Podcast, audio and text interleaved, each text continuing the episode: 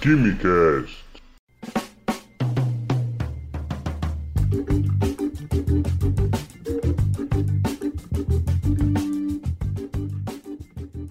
Alô, gênios, apreciadores de Química e Ciências no meu Brasil, senhoras e senhores, bem-vindas e bem-vindos ao Quimicast. Eu sou o Vinícius, químico. Pois é, depois de um pequeno grande ato, estamos aqui de volta e já retornamos assim com, com o pé na porta. Eu tô aqui de novo com a Samara do arroba Lúdica Química. Tudo bem, Samara? Oi, gente. Oi, Vinícius. Tudo bom? Prazer estar aqui de volta. Conta para os nossos ouvintes com quem que a gente vai conversar hoje. Ah, com a Super Marcela, né? Isso, com a Super Marcela do. Esse super vai pegar, hein? do arroba aquela cientista. Ela é licenciada em Química pela UF, tem mestrado em Divulgação Científica pela Fiocruz e, né, sendo licenciada em Química, ela é professora de Química e divulgadora científica lá no arroba aquela cientista. Tudo bem, Marcela? Oi, Vinícius. Oi, Samara. Muito prazer em estar de volta aqui. Muito obrigada pelo super, pelo convite de novo. Sempre um prazer falar com vocês. E ela vai aqui falar um pouquinho sobre o trabalho que ela desenvolveu, por que, ela escolheu química, enfim, é quase que um podcast biografia. Mas a gente vai trazer um pouquinho desse mundo da divulgação científica, é, trazendo alguns temas aqui é, que cercam né, esse mundo da divulgação científica. E fiquem por aqui que tá bem legal o programa.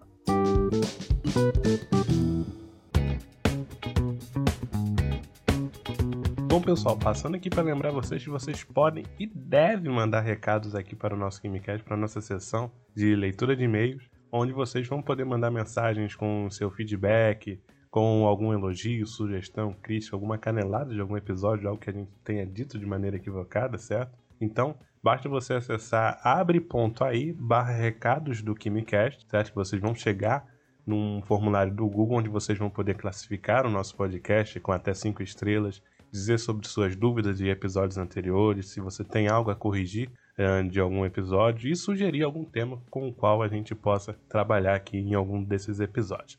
Passando aqui para agradecer e mandar um salve para Andressa Mayumi, de Maringá, Paraná, estudante de ensino superior que preencheu o formulário, classificou o KimiCast com 5 estrelas, agradeço demais pelo feedback, e você faça como ela também. Entre em abre.ai barra recados do KimiCast, link novamente aqui na descrição, onde você vai poder mandar também o seu feedback, tá certo? E passando aqui também para lembrar que hoje, né, no caso, o lançamento desse episódio é aniversário da nossa convidada especial, a professora de Química e divulgadora científica Marcela Álvaro, do arroba Aquela Cientista.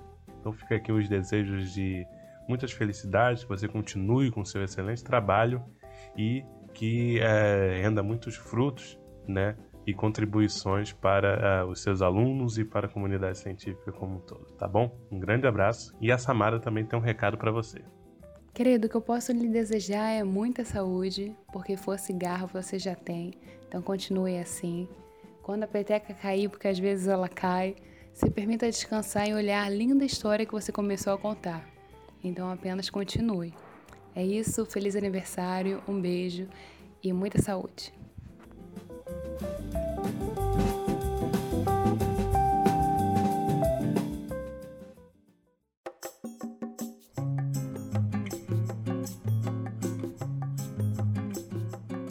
Pois é, a gente é conhecida, a gente se denominou, nos autodenominamos como os 100 patrocínios, né? Mas falando só da Marcela, é, eu fiz uma busca básica sobre ela, eu, é, é, desenvolvi assim uma teoria entre aspas, sabe? Eu acho e acredito que a Marcela ela é cercada de várias coisas boas que a letra C nos traz. Ela é cientista, compartilha a ciência com o coração, conectando com nossa história e política. Carrega o C de crianças, também já realizou oficina de mulheres na ciência para crianças, assim como foi instrutora e monitora. Carrega toda a boa energia do carnaval e recentemente tornou-se cuca pela AstraZeneca, ela é canceriana. E com certeza, se fosse para ser uma princesa da Disney, ela seria a Cinderela. Porque não sei se vocês já perceberam, a Cinderela não precisa de príncipe encantado, ela precisa de um advogado. E corre atrás dos seus direitos. É isso que a Marcela vem fazendo com muita maestria nas redes sociais, mostrando nossos direitos, nossa história, conectando com a política, principalmente para nós mulheres, sabe? Não agregando todos, mas dando esse foco às mulheres. Então, é um trabalho muito lindo. E aqui no podcast a gente vai, através da história dela, falar sobre vários pontos muito, muito importantes. É, começando com o mestrado, antes de começar com o ponto de partida, e eu gostaria de saber de você, Marcela, de, assim, na licenciatura, você, em que ponto você parou e pensou, poxa, vou fazer um mestrado? Não, terminou, o que, é que eu vou fazer agora? É um mestrado. Não, de onde veio essa vontade? E por que mestrado em divulgação científica, o que tem muito a ver com o seu Instagram, não é mesmo? Primeiro, quase chorei aqui. muito obrigada. É, acho que a gente às vezes perde um pouco a dimensão né, do que a gente faz no trabalho, enfim. Bem, é, o mestrado, qual foi o rolê do mestrado? Eu fiz na licenciatura e tal, eu sempre, é, eu sempre gostei de estudar, na verdade. Eu sempre fui aquela criança CDF, que só tirava nota boa, enfim, é, que gostava mesmo de estudar. Eu gostava é, de ler, enfim. Aí, quando eu fiz a faculdade, eu já tinha na minha cabeça que eu queria ser professora concursada. Eu queria trabalhar no Colégio Pedro II, queria trabalhar no Instituto Federal. Eu fazia PIBID, que é o Programa de Iniciação à Docência, da faculdade, é, que você vai, né? Você faz meio que um estágio em diversos colégios, e aí também tem as linhas de pesquisa em educação. Então, fiquei uns três anos e pouco, assim, nesse rolê. E aí, meu último ano, que foi onde eu apliquei meu TCC, foi no IFRJ, que é o Instituto Federal, né? As turmas de técnico de Química. E aí eu falei, nossa, eu quero trabalhar num colégio assim, porque você tem mais liberdade, você tem essa questão, além de ser melhor remunerado, né? devidamente remunerado, você tem essa questão da liberdade do trabalho. E aí eu falei, quero fazer, quero passar para um colégio desse, e para isso eu precisava ter pelo menos um mestrado para poder tentar concurso público e enfim. E aí, quando eu estava no último período da faculdade ainda, isso foi 2017, começo de 2017, eu comecei a pesquisar mestrado. O mestrado que eu queria era um que tem aqui no Rio, no Cefet, que era ensino de ciências, porque né, era a área de que eu trabalhava na faculdade, mas ele era trimestral. E eu só ele, a inscrição dele era, sei lá, março, e eu terminava o curso em julho. Então não poderia me inscrever, teria que esperar o outro ano, porque eu acho que não abria sempre, enfim. Aí nesse vai e vem de final de curso, de ir para para coordenação, para ver questão de matéria, eu vi num painel assim do, da faculdade o anúncio do mestrado em divulgação científica na Fiocruz. E eu já tinha mais ou menos, né, uma já trabalhava um pouco com isso, não especificamente divulgação científica, mas eu lia muitos textos dentro do PIBID, desse grupo de pesquisa, sobre o movimento CTS, que é Ciência, Tecnologia e Sociedade, que é um movimento que fala muito sobre a alfabetização científica, que foi um dos principais temas, assim, meu trabalho o referencial teórico do meu TCC durante a faculdade foi todo voltado para a alfabetização científica. Então, eu tinha muito essa vontade de trabalhar mais com isso. E, durante, assim, o TCC, eu tinha a ideia de falar um pouco sobre o caso, um caso específico, que era o caso da pílula do câncer, da fosfatinolamina sintética, da questão do químico na sociedade. Só que acabou que não deu, assim, não estava dando liga dentro de um TCC.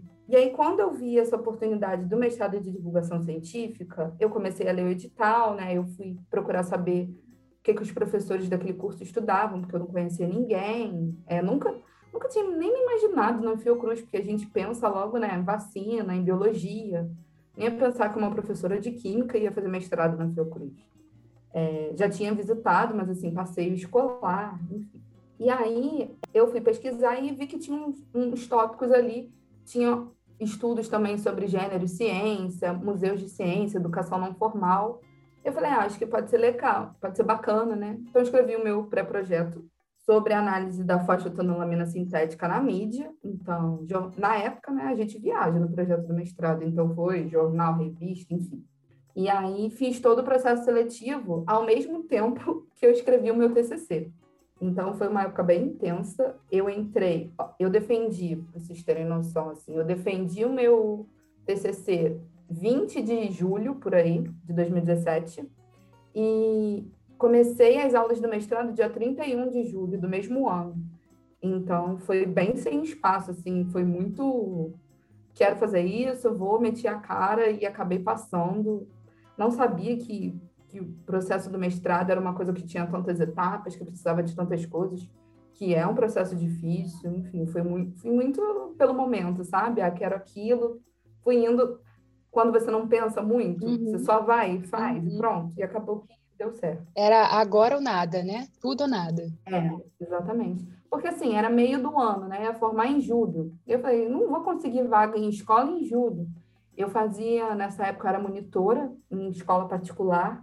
Mas tinha acabado de substituir uma professor, o professor, uhum. que era meu, meu supervisor, né? Por um motivo de emergência, por questão de assédio.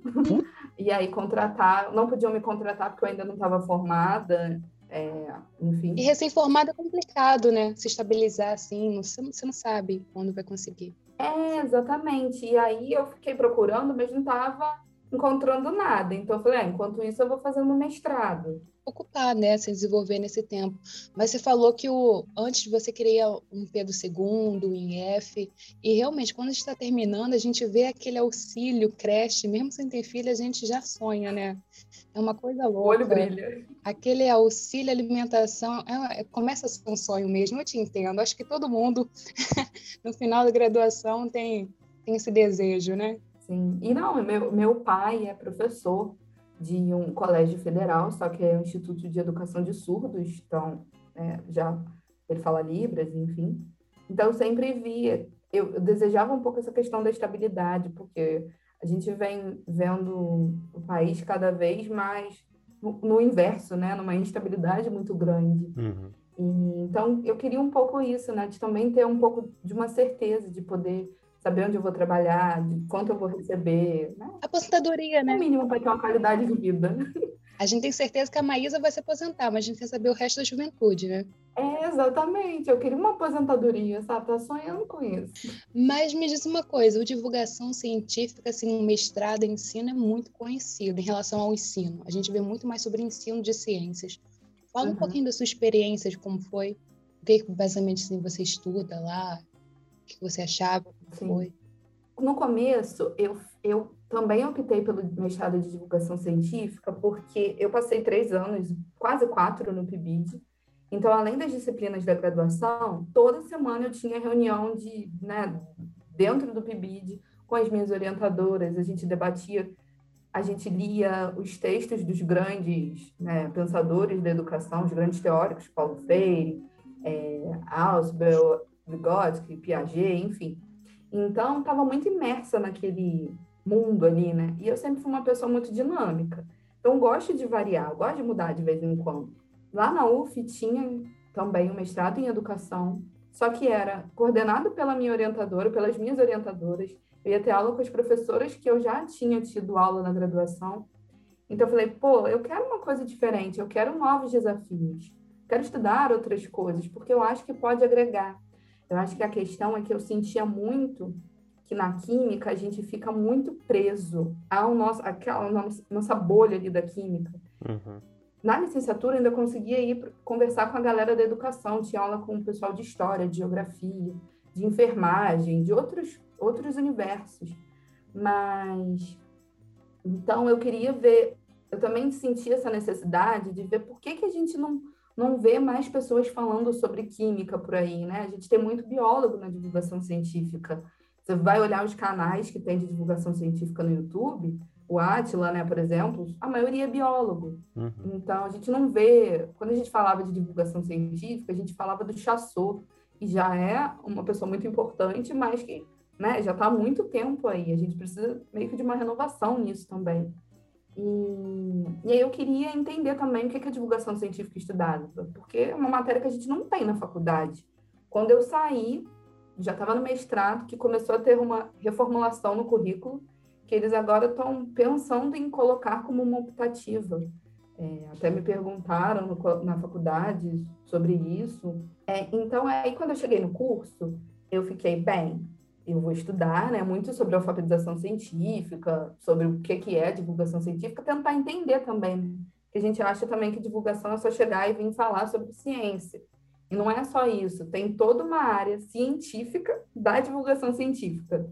É, virou um campo de estudo que é bem recente, mas que existe.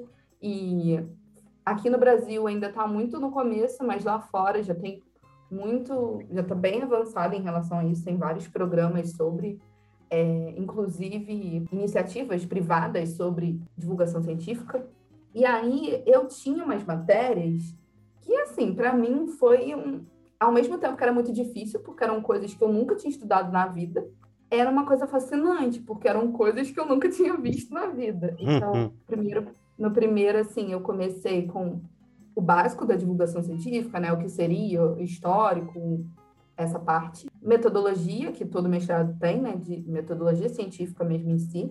E tinha umas disciplinas que eram meio que optativas, ligadas a museus de ciência.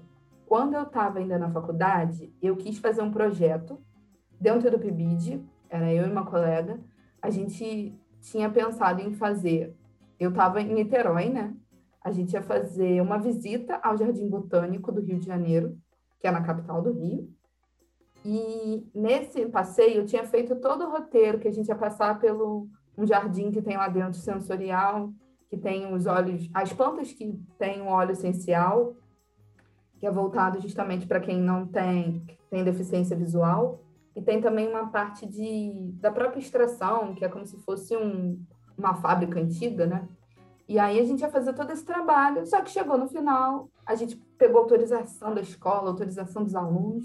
Chegou no final, não tinha ônibus. Hum. É, e aí, ou seja, né, não teve passeio. E aí eu falei, cara, será que eles sabem disso? Tanto que na primeira aula do mestrado, gente, olha que mico eu não conhecia ninguém, né? Tava a pessoa, assim, que é o nome dos museus e centros de ciência do país, dos estudos de educação não formal, que é a professora Marta Marandino, da USP. Ela estava falando sobre essa questão da visitação escolar nos museus de ciência. Aí vai a pessoa, a primeira, a primeira reunião, assim, a primeira conferência que foi, que era como se fosse a aula inaugural, né? Uhum. Hum. Não, mas vocês. Eu fui perguntar, né? Não, mas vocês levam em consideração que muitas escolas não conseguem trazer os alunos até os museus? Gente, foi um silêncio. Ela tá passada. Ficou todo mundo batendo cabeça, assim, sabe? Na... Ficou aquele silêncio assim, constrangedor. Que... Sabe aquela coisa meio óbvia que você fala e fica todo mundo assim? Uhum. Hum. Uhum. Quem é essa garota? é, aí, enfim. É, então, no começo, eu, eu me senti. Não, fala a resposta dela, por gentileza. Não, aí ela ficou assim: não, é, tem alguns estudos hoje em dia que estão se debruçando. Realmente, tinha uma menina do meu mestrado que a pesquisa dela era justamente isso: é por que, que os alunos do entorno ali do Museu da Vida, dentro da Fiocruz, não iam até o museu. Então, hoje em dia já, já começam a olhar para isso. Sim, sim. Enfim, então aí no mestrado eu tinha matérias nesse sentido, de, de pensar oficinas para divulgação científica, de como se organiza, qual é ali a, a parte educativa que tem dentro do museu, porque era uma coisa que eu não tinha noção, que tem, tinha muita relação com o que eu estudava. Tinha, eu tive uma aula só sobre Piaget também dentro do mestrado em divulgação científica. E isso foi muito bacana, porque eu tinha colegas jornalistas, então acabava também ajudando nessa questão da educação, de falar desses autores e de, de abordar né, essa questão da escola, de como a escola se conecta com essa parte da educação não formal, que são os museus e centros de ciência. E então muito bacana isso tudo. Foi aí até que a gente fez a oficina, foi dentro do mestrado. Tinha disciplinas também sobre novas tecnologias, a questão dos jogos online, dos jogos didáticos, é, que lá a gente chama muito mais de jogos sérios. É, questão até do Instagram, de pesquisas, de hoje em dia fala muito de data, né? Então, muito mais ligado a isso, as campanhas, campanhas públicas, né? Por exemplo, agora de vacinação, a questão da mídia. Então, foi uma coisa bem diversificada. É, cheguei a estudar representação da mulher cientista no filme da Mulher Maravilha, que é um artigo, inclusive, que está para sair há milênios e nunca sai, mas está escrito. Então, bem voltado para isso. E durante o mestrado, eu me sentia muito advogada da química, sabe, gente? Porque eu era única, né? Os meus colegas eram como eu falei, biólogo, tinha jornalista, tinha sociólogo, museóloga, historiador, mas eu era a única da química. Quando eu fui fazer a entrevista, minha, orienta... a minha chefe né, do, do mestrado, coordenadora, ela perguntou para mim né, se eu achava que eu estava apta, porque eu era química, né? Foi meio um baque assim para eles, né?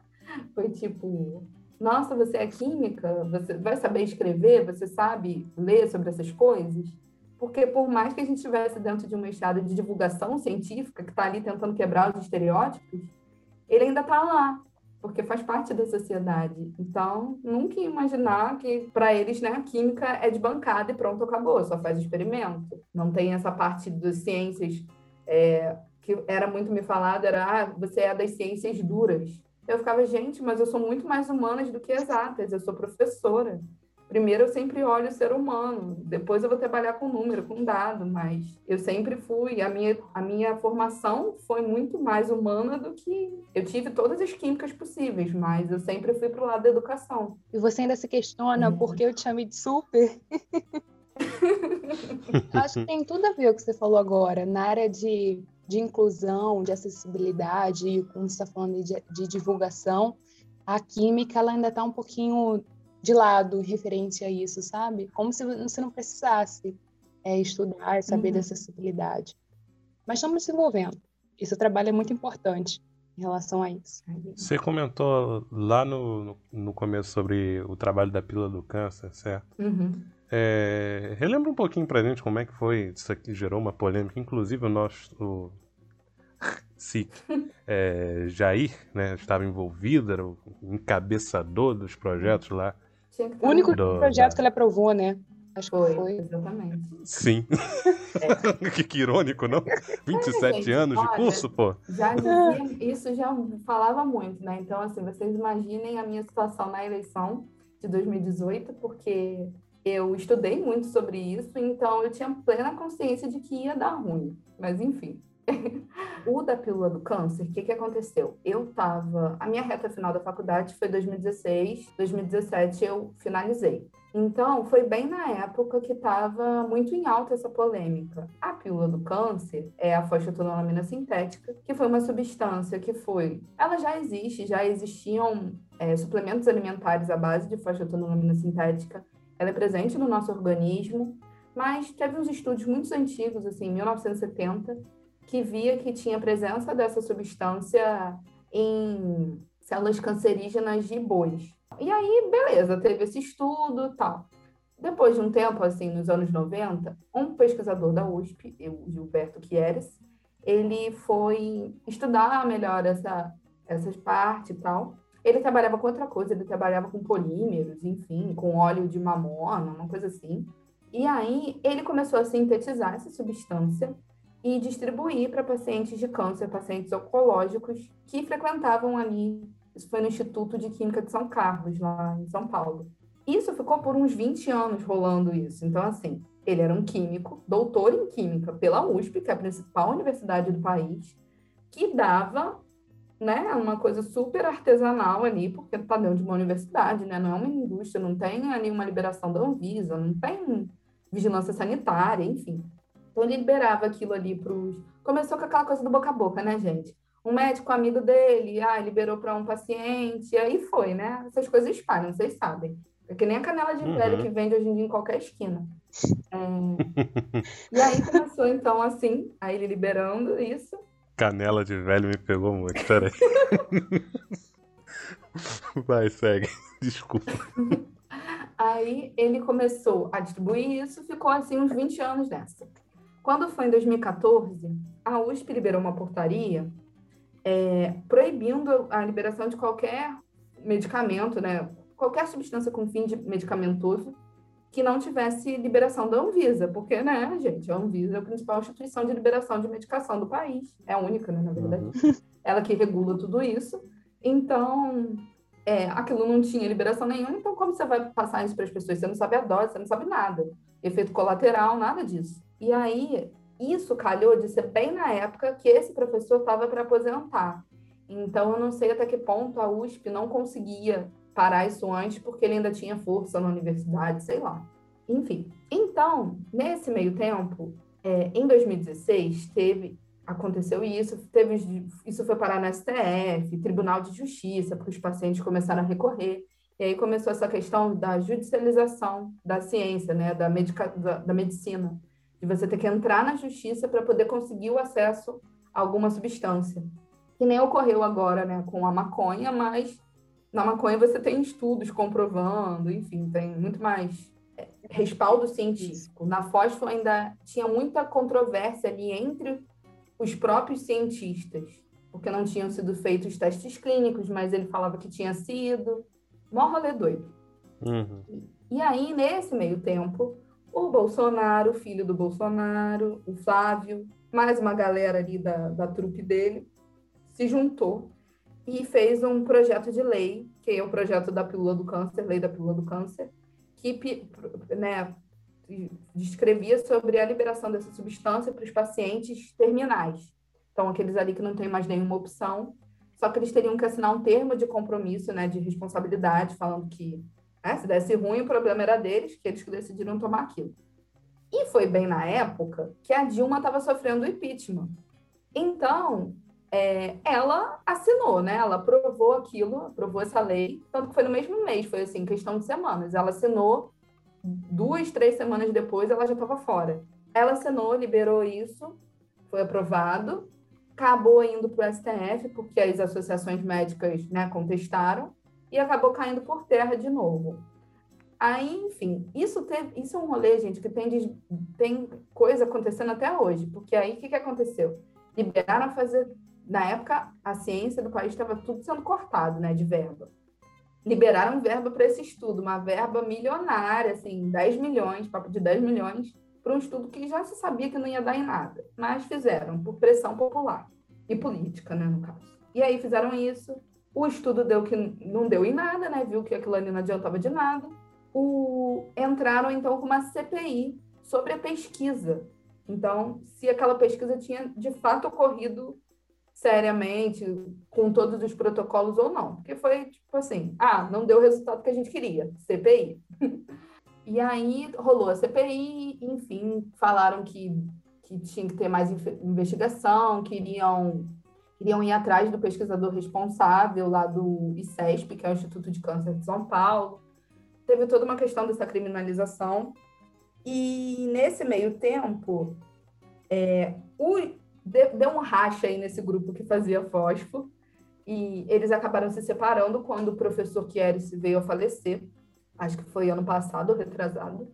E eles começaram a fabricar esse, um, um suplemento da fosfetanolamina nos Estados Unidos e importar para o Brasil, fazer propaganda como se fosse um tratamento do câncer.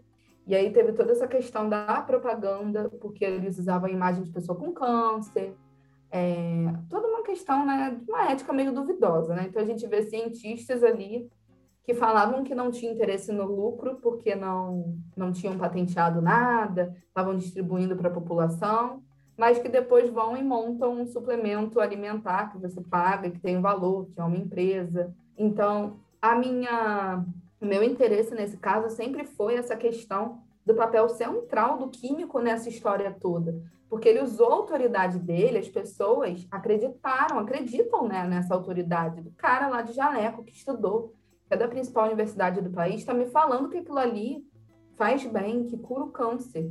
E aí a gente está muito conectado com aquela questão do, da teoria da conspiração, de que já existe cura para o câncer e a indústria farmacêutica que não quer porque não é lucrativo para ela. Então, essas coisas vão de encontro. Então, na FOSF, a gente tem uma controvérsia que nasce dentro da ciência, vai pela sociedade e que divide a comunidade científica entre os que são contra o uso daquela substância e os que são a favor. E para os dois, a gente tem argumentos científicos. E aí, nesse meio, a gente tem a população que está ali. Pô, você está com uma pessoa que você ama ou você está doente, você quer uma solução para aquilo muitas vezes você fica realmente, não vai nem pela razão, vai pela emoção.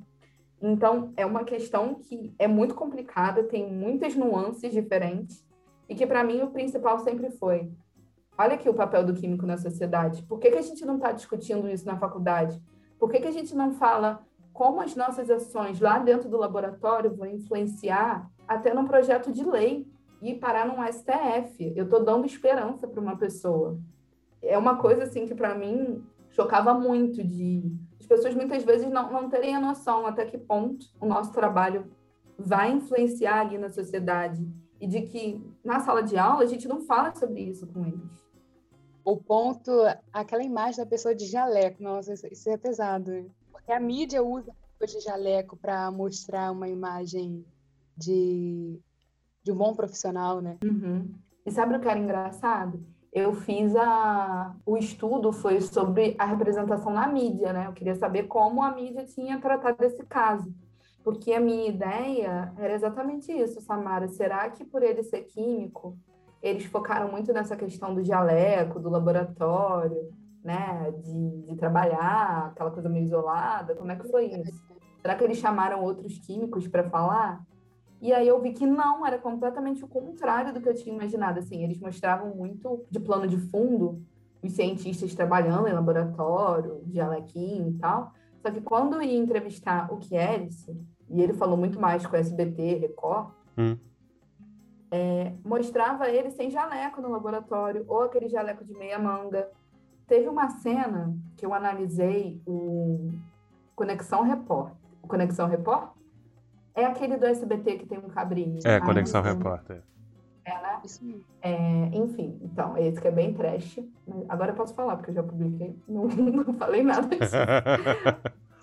então, é, ele fez um episódio com ele e tal, que ele... Gente, ele fazendo cachimbo, assim, de fumo de rolo, sabe? Numa salinha, assim, do...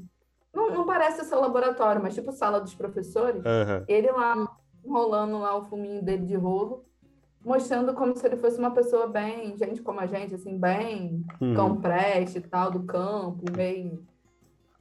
Não um doutor em química, então meio que desconstruiu isso, mas eu acho que numa tentativa de aproximar o público, de, de botar nessa visão: olha como ele é humilde, olha como ele é. Podia ser seu avô, sabe? Nessa Principalmente visão. os homens, né?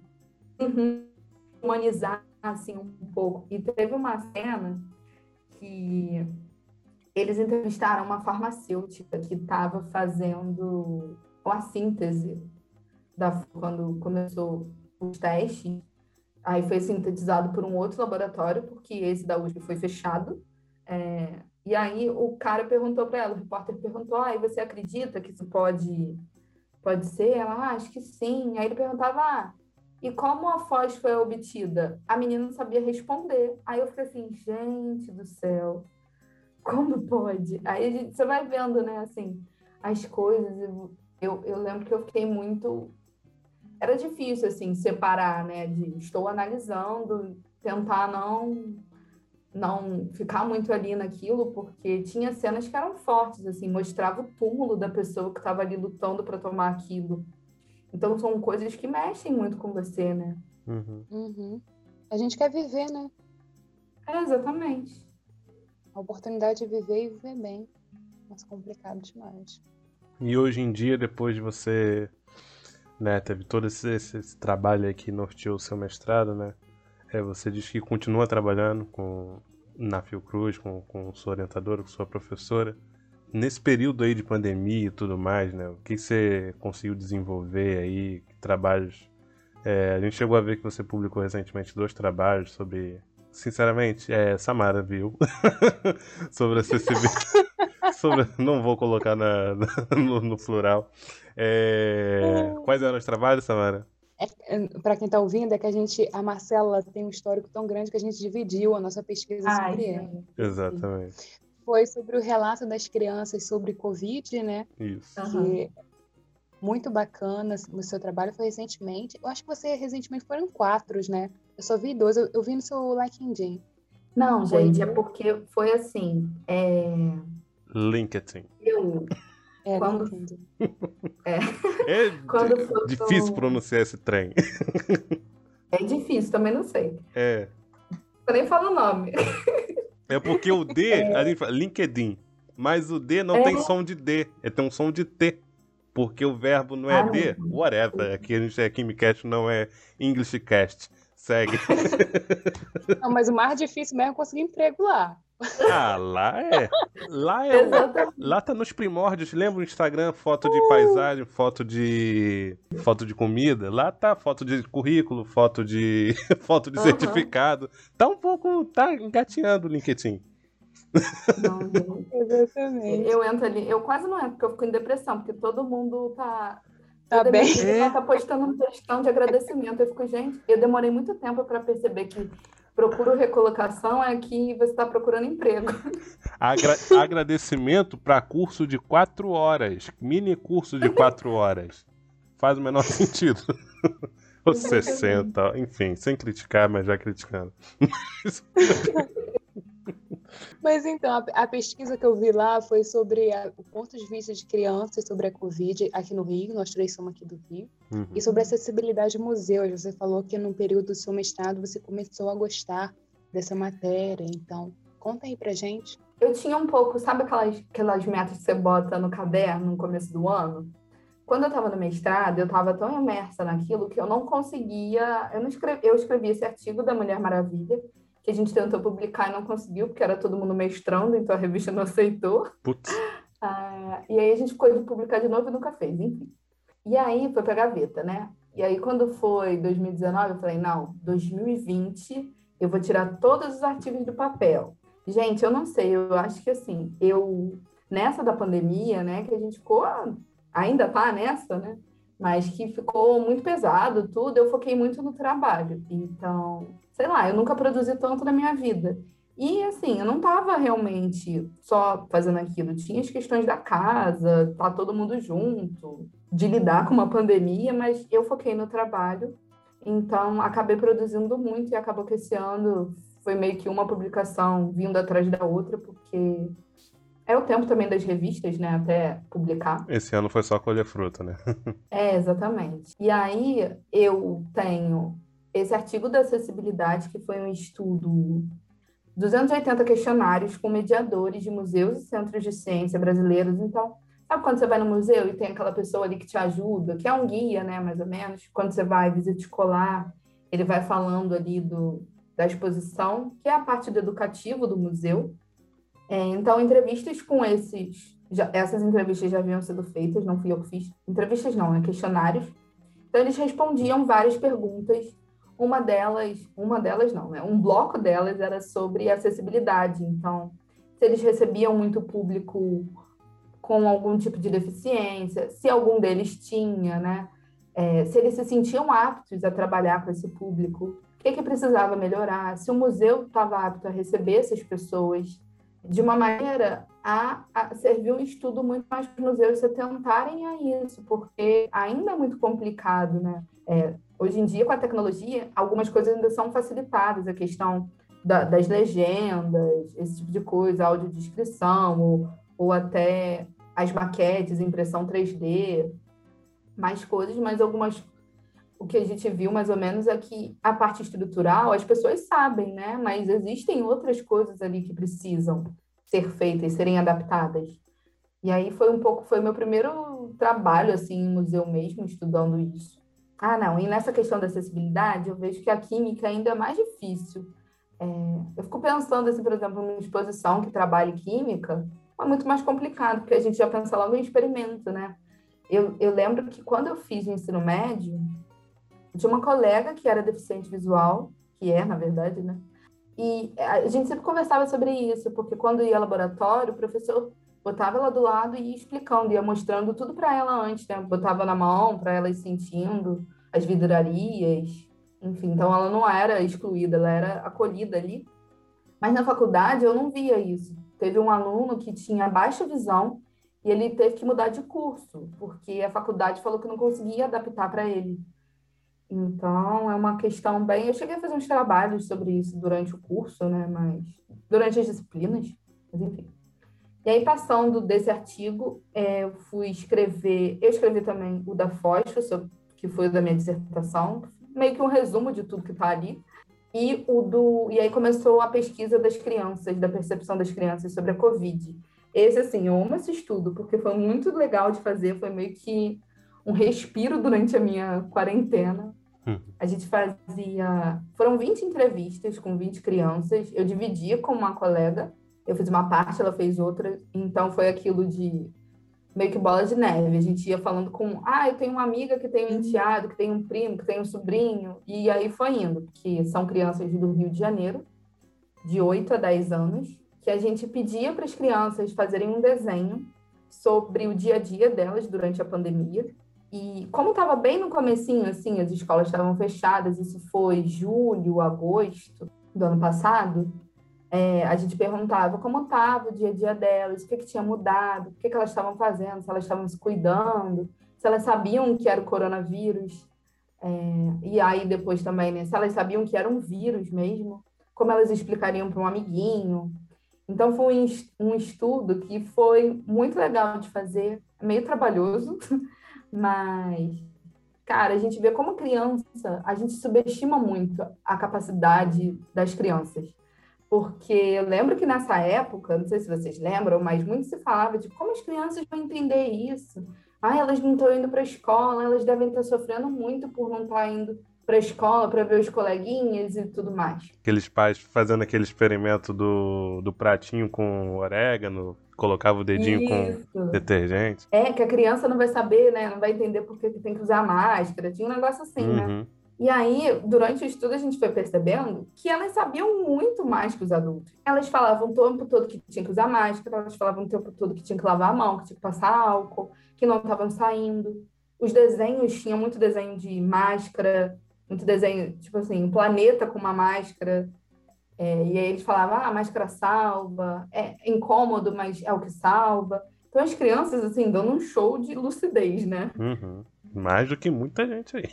Nossa, recentemente eu vi no Facebook numa uma fila de padaria e os, as pessoas estavam todas aglomeradas perto do balcão e uma criança, acho que de um ano, um ano e pouquinho, assim, pelo tamanho dela, era a única que estava oh, no lugar Deus. certo, que estava demarcado o chão, né?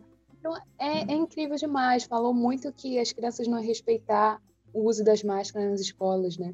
São elas que mais usam, né? Os pais levam e buscam sem máscara, mas as crianças usam máscara.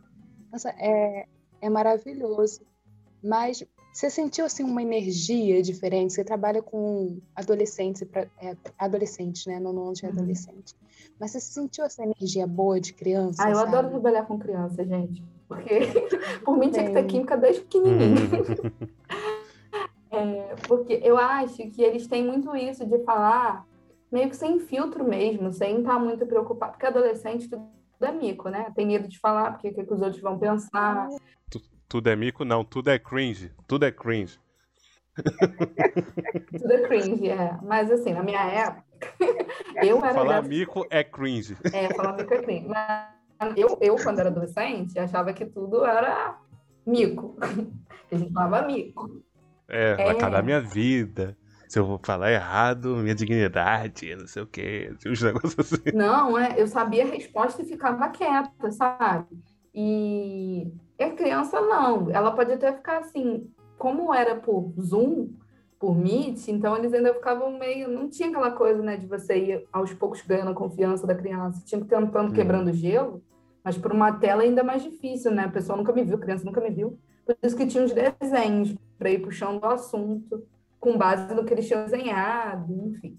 E aí tinha muito de você sentir também e de ver que eles estavam passando pela mesma coisa. Porque a gente ficava, eu ficava com aquilo na cabeça de, né? Ah, eles devem estar com, sentindo falta dos amiguinhos. E o que eu fui percebendo também é que a principal questão para as crianças era que eles tinham medo da Covid, eles tinham medo de ser, de passar a Covid para a família deles, porque o que, era o discurso naquela época? Criança não pega, criança só passa. Uhum. Então tem que tomar cuidado para a criança não, não pegar o vírus, ela não vai ter nada, mas vai passar para o avô, vai passar para a avó. Então as crianças ficaram meio que aterrorizadas, aterrorizadas com isso, gente. Chegava a me dar pena porque elas ficavam, não, mas não pode sair porque eu não posso passar, porque meu avô pode morrer eu não posso abraçar meus avós porque eles podem pegar, porque eu não tenho nada, mas eles podem ter. Então, eu fico pensando assim, gente, foi um terror psicológico que a gente fez com essas crianças, sabe? É, de uma coisa que.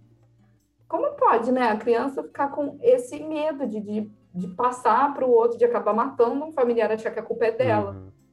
E um senso de responsabilidade tão grande, né? Exatamente. Muito maior que muito adulto, né? Que tá aí aglomerando. É, eu não sei se vocês lembram, mas.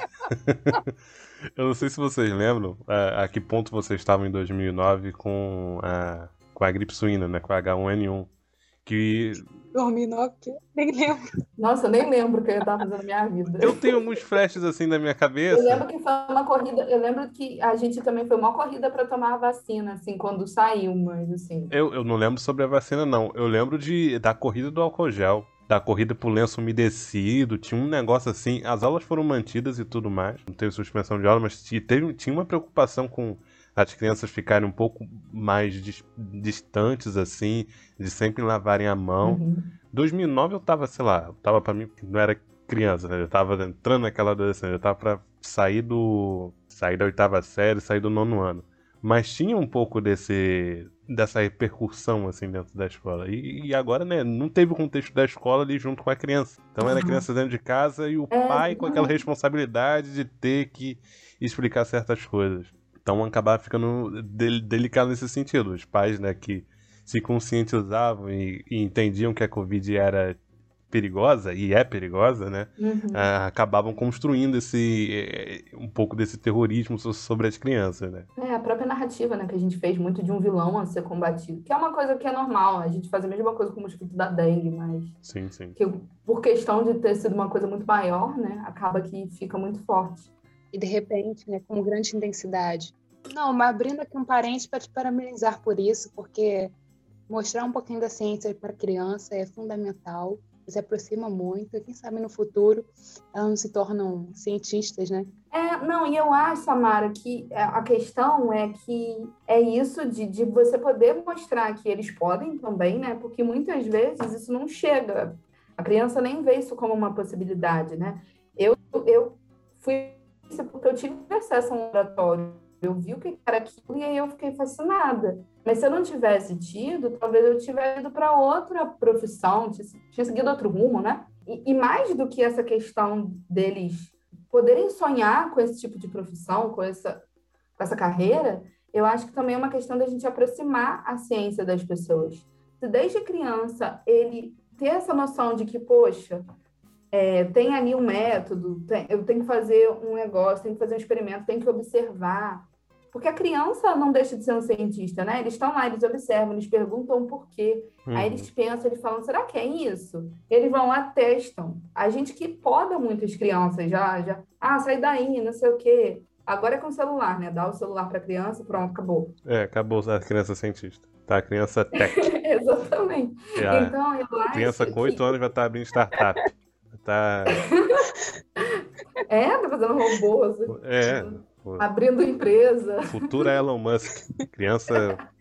É, e aí eu acho que é isso. Pra gente também não ter uns adultos negacionistas, sabe? Que não quer tomar vacina, que quer escolher vacina, que acha que a Terra é plana. Então, acho que a gente tem que, desde criança, ir ajudando nessa questão da linguagem mesmo científica. Porque não adianta a gente achar que é a mesma coisa. Não é. A gente usa palavras diferentes, né? Um contexto ali diferente.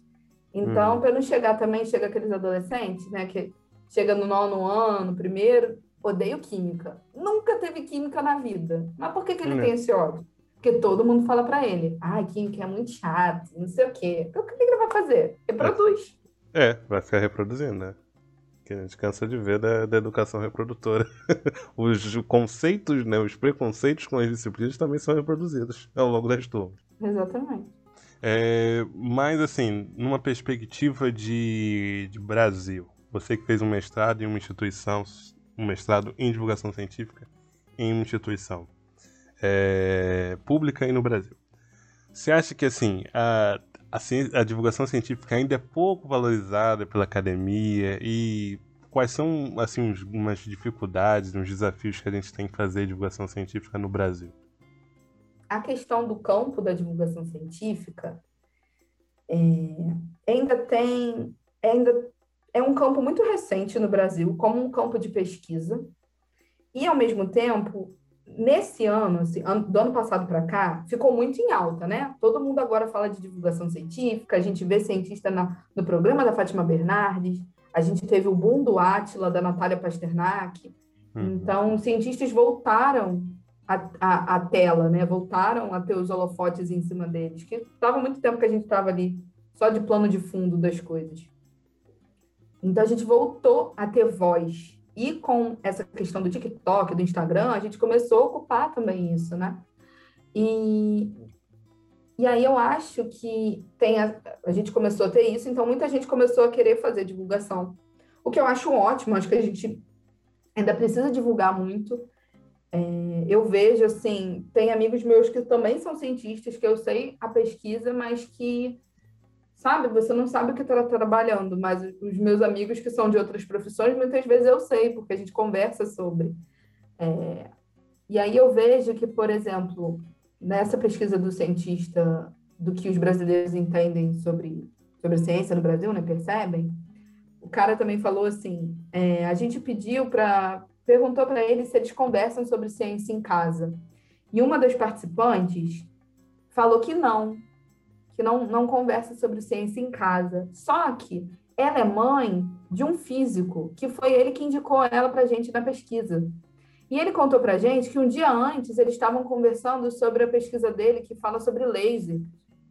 E aí você vê, ela estava falando um dia antes sobre ciência com o filho, mas quando chegou lá na hora de falar, ela não conseguiu associar que o filho dela fazia ciência, que aquilo ali era uma pesquisa. Então a gente ainda tem muito isso da gente não contar nem para nossa família, assim, a gente não muitas vezes os nossos pais não saberem o que a gente pesquisa. Uhum. É, e eu acho que já começa daí. Se você não consegue divulgar para a galera da sua galera, então como é que você vai falar para o grande público, né? Para as outras pessoas? É verdade. E, não é porque você está trancado no quarto que nem um louco batendo cabeça estudando. Mas aí a questão também da divulgação, eu acho que tem um pouco da barreira que as pessoas acham que é, ou é só alfabetização científica, vou estudar isso aqui, pronto, acabou. É, vou fazer uma exposição, vou fazer uma oficina, vou criar um, um negocinho aqui, sabe? Vai fazendo um negócio assim. Teve uma vez que era uma era semana acadêmica lá da, da Química, da UF. Eu já tinha saído, mas eu um ano eu apresentei um mini curso sobre mulheres na ciência, junto com a minha antiga orientadora, e foi muito legal. É, e aí, no ano seguinte, o tema era divulgação científica. Era um negócio assim.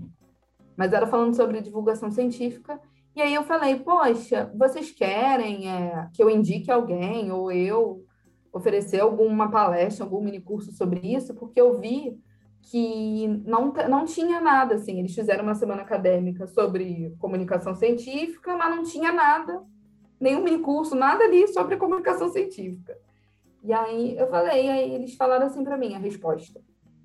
Não, é, agradeceram e tudo mais, mas ah, a gente já vai fazer divulgação científica na exposição dos pôsteres de iniciação científica. Aí eu fico assim, gente, eu não sabia nem como eu começava a explicar, porque muitas vezes é isso que acontece.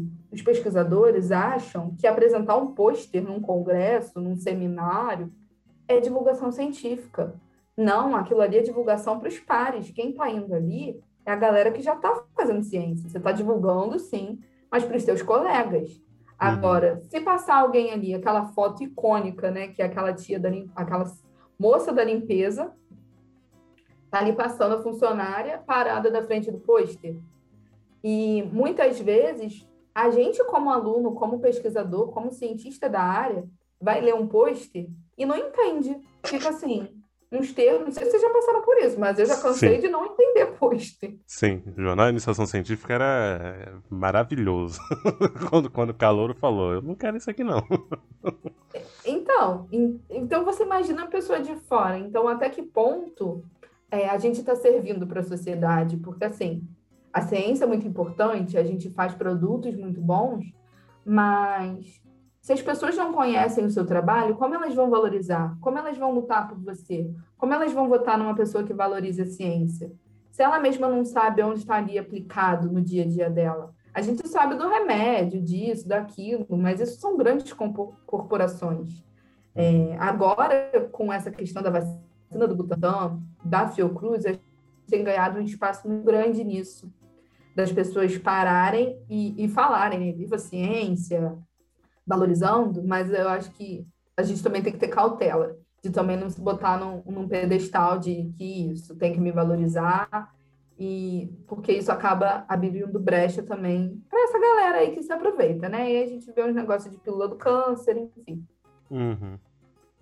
Já tinha uma galera que se aproveitava mesmo sem né, ter toda essa vitrine e, e agora né, tem que tomar cuidado.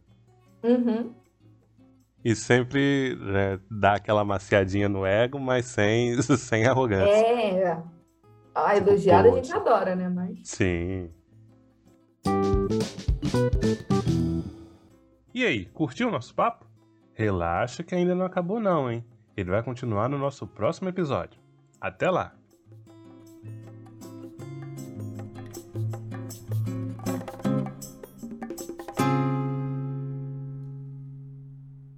E para mais episódios do KimiCast é só acompanhar o site ou seu player de músicas e podcasts favorito. Acompanhe nas redes sociais para saber sempre que sair um episódio novo e a gente está divulgando por lá. Dúvidas, algo a acrescentar, caneladas, sugestões de temas, é só entrar em contato nas redes sociais ou por e-mail. Um grande abraço a todos e até a próxima!